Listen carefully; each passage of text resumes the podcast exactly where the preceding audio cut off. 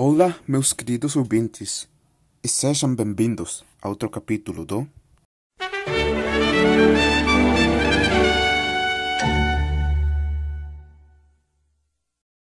Destinos Tropicais o melhor podcast para descobrir os melhores lugares para passar férias se você gosta do clima tropical, da praia, do litoral e do sol.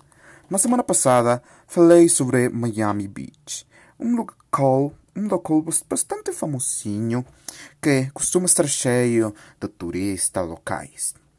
Portanto, esta semana trago para vocês algo diferente um lugar que está escondido em um pequeno país da América Latina. Então, este episódio é o ideal para os amantes dos lugares mencionados nesses post, nestes podcasts, mas eles preferem algo mais privado e tranquilo. Hoje trago para vocês a Ilha do Coco.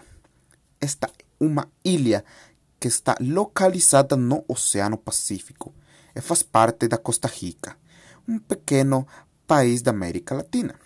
Conhecido pela alegria das pessoas que ali vivem e por suas belezas naturais, e como esquecer como é tranquilo, como este país não tem exército. A Ilha dos Coqueiros é a mesma. Portanto, este destino é perfeito para quem quer fugir do estresse das grandes cidades. Alguns de vocês podem se perguntar: por que esse lugar é tão especial? O que, o que o diferencia de outras ilhas? A resposta é simples: seu tamanho e sua pureza. Costa Rica e a Isla do Coco são um pequenos, um pequeno país e uma pequena ilha. Mas apesar disso, ambos têm uma das maiores quantidades da biodiversidade do mundo.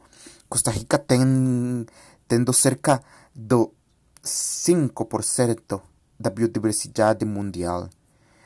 Apesar de ter apenas 50 mil quilômetros quadrados da extensão, algo impressionante quando comparados a países como o Brasil.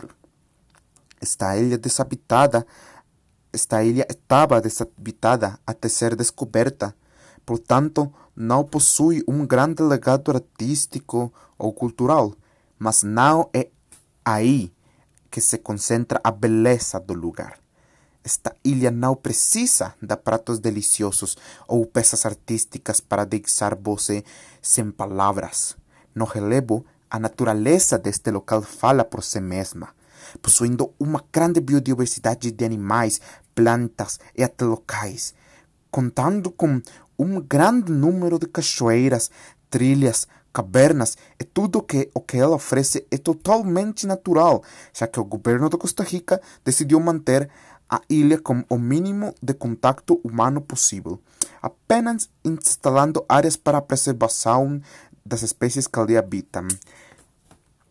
E isso é apenas o que pode ser visto a olho nu, já que o mundo subaquático da Ilha dos Coqueiros é o que mais impressiona, sendo uma atividade não agride o meio ambiente e oferece às pessoas a oportunidade de ver as belas paisagens subaquáticas desta ilha, repleta dos muitos tipos de peixes e plantas que são característicos desta ilha, que por ter chuvas tão fortes durante todo o ano é o único local onde podem habitar. Depois de explorar a beleza tropical que é a Ilha do Coco, que melhor maneira de terminar o dia que voltando a Punta Arenas para comer um sorvete. Então, você tem coragem de vir para a Ilha do Coco?